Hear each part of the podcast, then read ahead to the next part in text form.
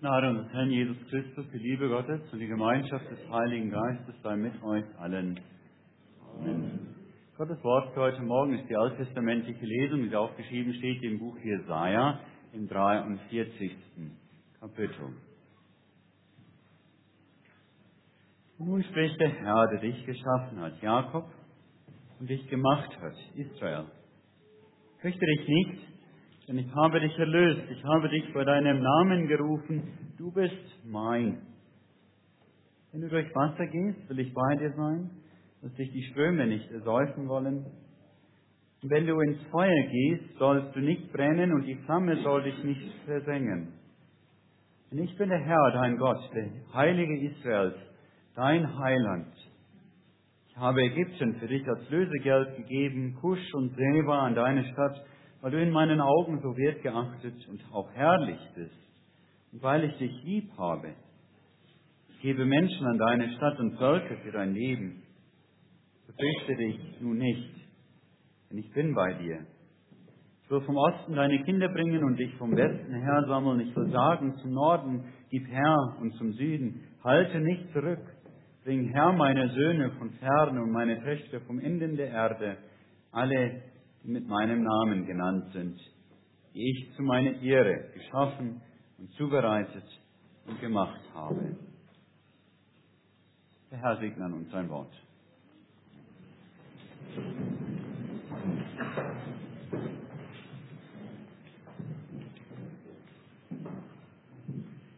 Liebe Gemeinde, wenn es uns schlecht geht, wenn wir in Not sind, wenn uns die Sorgen über den Kopf wachsen, dann kriegen wir manchmal solche Sprüche zu hören wie Kopf hoch, es wird schon wieder. Mach dir keine Sorgen, es wird schon gut werden.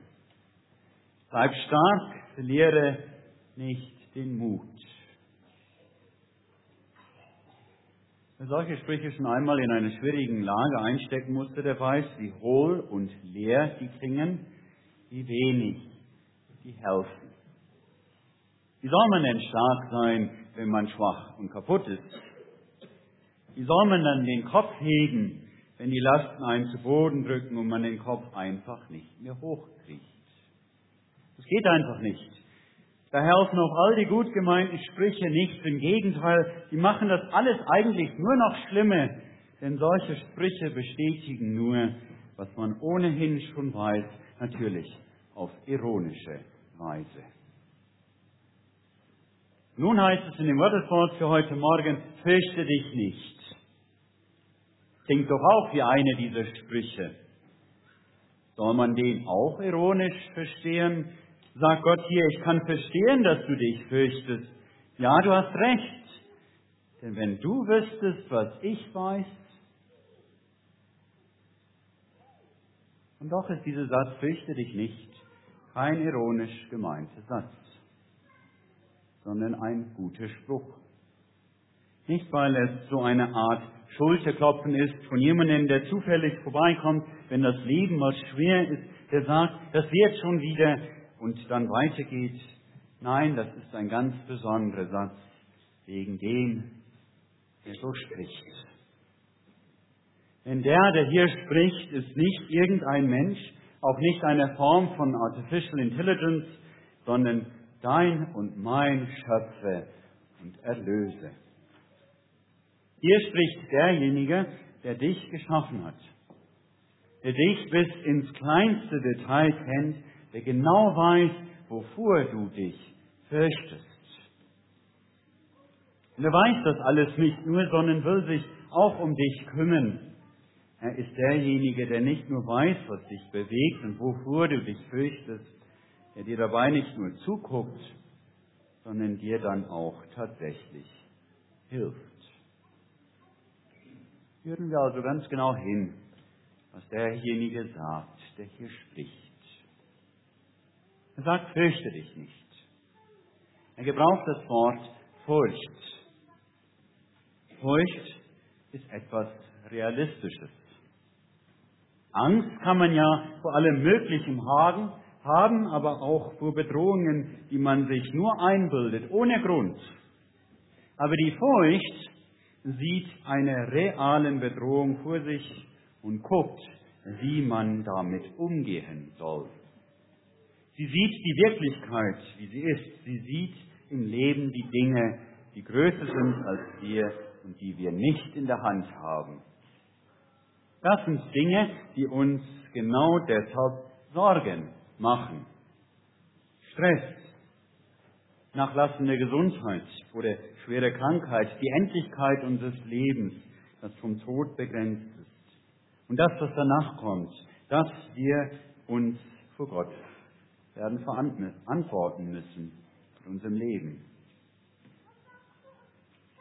Manche von diesen Dingen werden uns an einigen Punkten im Leben bewusst. Irgendwie immer wieder dann, wenn wir merken, es gibt etwas, das stärker ist als wir, gegen das wir nichts tun können. Zum Beispiel, wenn es mit der Arbeit nicht klappt oder mit dem Einkommen. Wenn wir eigentlich dachten, wir hätten alles unter Kontrolle und dann kommt alles anders. Oder wenn eine sich davor fürchtet, vor anderen zu stehen und etwas zu sagen. Wir würden solche Bedrohungen manchmal gerne wegdenken. Aber sie verschwinden nicht, wenn wir nicht daran denken und auch nicht, wenn wir daran denken. Es ist deshalb angebracht, dass wir uns ihnen stellen und ihnen in die Augen gucken. Und es ist etwas ganz Besonderes, etwas, das es in keiner anderen Religion gibt, etwas, das dir kein anderer geben kann, wenn der dreieinige Gott sagt, fürchte dich nicht, denn, und das ist wichtig, ich habe dich erlöst. Ich habe dich bei deinem Namen gerufen, du bist mein. Und es kommt der Tag, es kommt die Stunde, in der wir vor Gottes Gericht erscheinen werden. Er wird jeden von uns nach unserem Leben fragen. Das heißt, zu fragen braucht er uns nicht. Unser Leben wird wie ein offenes Buch vor ihm liegen. Mit allem, was wir getan und gesagt haben, ja mit unseren innersten Gedanken, die kein anderer sieht. Da wird ohne Unterschied bei uns das herauskommen, was der Apostel Paulus im Römerbrief sagt. Da ist keine, der gerecht ist, auch nicht eine. Wir haben nichts, was wir von uns aus darbieten können. Deshalb brauchst du einen, der dich erlöst, der zu dir sagt, ich habe dich erlöst. Erlöst sein, das verbinden wir sehr schnell mit der Erlösung, die Jesus Christus uns erworben hat. Und das auch ganz zu Recht. Dahinter steht bei Jesaja aber ein Bild, das für uns fremd ist. Die Menschen, die diese Worte Jesaja damals zum ersten Mal hörten, lebten in der Wüste. Sie mussten ständig damit rechnen, überfallen zu werden von Räubern, die umherzogen, die einen lieben Angehörigen entführten und so lange festhielten, bis die Familie, die Sippschaft ihn freikaufte, ihn auslöste. Da könnt ihr euch nur vorstellen, wie wichtig es für den Gefangenen war zu wissen, dass die nächsten Angehörigen ihre Ehre aufs Spiel setzten. Wenn sie nicht alles taten, um ihn freizukaufen, ihn loszulösen. Der Begriff Ehre ist heute veraltet und wird kaum noch gebraucht. Für einen Menschen damals war die Ehre eines Menschen aber sein höchstes Gut. Man kann arm sein, erfolglos, krank und einsam, aber alles ist nicht so schlimm, so beschämend wie in den Augen der anderen ehrlos dazustehen. Und nun sagt Gott seinem Volk Israel, ich habe dich erlöst. Also ich habe meine Ehre daran gesetzt, dich zu befreien. Da wird Gott zum dichtesten Angehörigen Israels, zum mächtigen Fürsprecher, zum einflussreichen Agenten bei dem das Endresultat auf jeden Fall Freiheit bedeuten wird. Um diese Freiheit für Israel wieder möglich zu machen, So lässt Gott durch Jesaja seinem Volk sagen, hat er Ägypten und Kusch und Seba, Menschen und Völker als Lösegeld gegeben. Alles. Und seine Söhne und Töchter und alle, die mit seinem Namen genannt sind, der er zu seine Ehre geschaffen hat, zurückzubringen, heimzuholen. Ah, liebe Gemeinde, leuchtet schon in diesen alten Worten das Neue auf. Denn mit seinem Namen genannt, zu seiner Ehre geschaffen, sind auch wir. Darum hat die Kirche auch dieser Trostworte den sechsten Sonntag nach Trinitatis zugeordnet, der als Taufsonntag gefeiert wird. In der Taufe wirst du ganz persönlich gerettet und erlöst. Seitdem gehört auch dir das ewige Heil. Durch die Taufe wirst du in deinem Leib Jesu Christi aufgenommen. Aufgrund deiner Taufe gelten diese Worte auch dir. Ich habe dich erlöst. Ich habe dich losgemacht von aller Schuld, von allen Fehlern in deinem Leben, von allem, was als Anklage gegen dich vorgebracht werden könnte. Ich habe es getan, indem ich das alles auf mich genommen habe. Ich habe mich dafür verurteilen lassen und bin dafür gestorben. Für deinen Tod bin ich gestorben. In der Taufe wurdest du in den Tod und die Auferstehung Jesu Christi hineingetauft. Du bist durch den Tod schon hindurch. Und an dem Tag, an dem dein Leben hier auf dieser Erde zu Ende geht, vollendet Gott das, was er in deiner Taufe angefangen hat. Er, der den Tod besiegt hat, sagt zu dir, fürchte dich nicht. Und wenn du merkst, dass die Furcht kommt, dann nimm deine Bibel und lies. Lass dich in ihr erinnern, was Gott mit seinem, wie Gott mit seinem Volk umgeht im Alten Testament, wie er es warnt und tröstet und seine Versprechen immer wieder erfüllt. Lies im Neuen Testament den reichen Trost in den Evangelien und in den Gemeindebriefen in eine Zeit und Kultur hinein, wo die Christen in der Minderheit waren, wo die meisten wenig tun konnten, um die Dinge in dieser Welt zu beeinflussen. Versprich auch mit lieben Mitchristen und bitte sie für dich zu beten. Und wenn du willst, dann sag deinem Pastor Bescheid, dass du ihm mitteilst, was dich fürchten macht, dass er dir mit dem Segen den Frieden Gottes zuspricht. Denn du bist damit nicht allein. Du gehörst als getaufter Mensch zu Gottes Volk.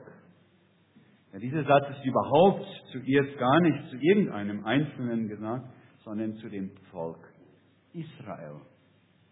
Israel ist ja der Name, den Gott dem Jakob gibt, nachdem er in der Nacht am Jabok-Fluss mit ihm gerungen hat. Und dann eben der Name des Volkes, das auf Jakob und seine zwölf Söhne zurückgeht. Israel, das heißt, der mit Gott ringt. Fürchte dich nicht, Israel, ich habe dich erlöst, heißt dann, gerade wenn du nicht fertig wirst mit der Frage, wie Gott so manches zulassen kann, wenn das mit dem Rat, alles in Gottes Hand zu legen und loszulassen nicht so einfach ist, dann ringe mit ihm. Halte fest an ihm gegen alles, was du siehst oder fühlst. So tut es Gottes Volk durch alle Zeiten hindurch. So tut es die christliche Gemeinde. Nicht nur die hier in Pretoria, sondern die ganze Kirche. Auch für dich. Wenn du den Glauben in dir nicht mehr fühlst, dann gibt dir Gott damit drei Dinge, die dich halten. Erstens, dass du zu Gottes Volk gehörst. Das ist eine Tatsache seit deinem Tauftag. Das kann kein Mensch und kein Teufel dir wegnehmen. Zweitens, du hast von lauten Mitchristen umgeben, die für dich mit ihrer Betedienst für dich eintreten. Ob dein Name in ihrem Gebet mit drin ist oder nicht, Wir beten füreinander mit jedem Vater unser, mit jedem Ruf, dass der Herr sich über uns erbarmen möge, jedem Kirchengebet im Gottesdienst. Und drittens sagt, das, was Gott hier zu seinem Volk Israel sagt. Ich habe Ägypten für dich als Lösegeld gegeben, Kusch und Seba in deine Stadt, weil du in meinen Augen so wertgeachtet und auch herrlich bist und weil ich dich lieb habe. Ich gebe Menschen an deine Stadt und Völker für dein Leben, so fürchte dich nun nicht, denn ich bin bei dir. Ägypten, das war eine der Großmächte der Zeit des Jesaja. Kusch war ein Königreich im heutigen Nordsudan. Seba lässt sich nicht genau an einem Ort festmachen. Aber eines wissen wir ganz sicher. Gott lenkt die Weltpolitik so, dass sein Volk nicht in der politischen Unruhe untergeht.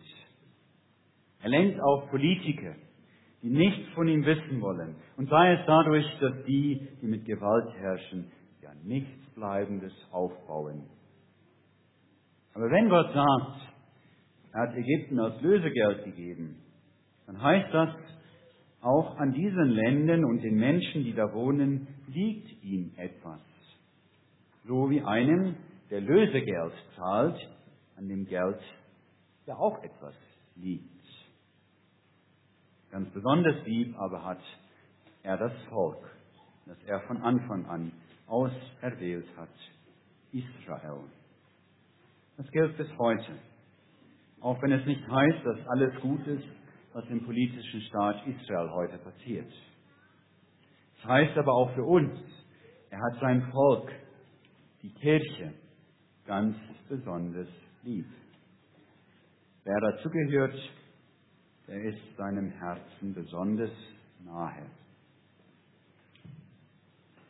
Wird er uns da nicht hören?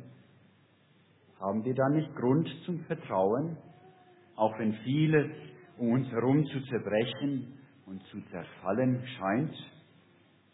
Wird er dann nicht seine Hand um uns halten, wie, er, wie es hier von den Naturgewalten Feuer und Wasser gesagt ist, die uns auch nichts tun können, gegen seinen Willen. Zum Schluss noch ein kleines letztes Detail aus dem Gotteswort für heute Morgen. Da nennt Gott den Grund dafür, warum er den ganzen Lauf der Welt so lenkt, wie es für sein Volk am besten ist. Weil du in meinen Augen so wert geachtet und auch herrlich bist und weil ich dich lieb habe. Vielleicht hast du schon mal miterlebt, wie ein alt gewordenes Ehepaar miteinander umgeht. Und gemerkt, so wie der mit ihm umgeht, gibt es für ihn keinen wichtigeren Menschen als genau diesen einen. Für den nimmt er sich immer wieder Zeit. Für den tut er, was ihm gut tut, bevor der es überhaupt sagt. Ob das nun der Kaffee ist, genauso zubereitet, wie der es mag, oder die Strickjacke ungefragt um die Schulter gelegt, wenn es kühler wird. So geht Gott mit uns um. Mit dir. Du bist in seinen Augen so wertgeachtet. Er hat dich lieb. Er weiß, was du brauchst, noch bevor du es im Gebet aussprichst. Er hat immer Zeit für dich. Ja, er ist Gott, und legt dir manchmal eine Last auf. Aber eben deshalb, damit du ihn suchst, damit du dich mit ihm verbinden lässt und ihr wieder zu einer Person werdet, einem Menschen in Christus. Und dann ist er es, der diese Last für dich schuldet und mit dir zusammen. Das heißt, dich schuldet er auch gleich mit. Fürchte dich nicht, denn ich habe dich erlöst, ich habe dich bei deinem Namen gerufen, du bist mein. Amen. Der Friede Gottes, der Höhe ist, alle Vernunft bewahre eure Herzen und Sinne in Christus Jesus.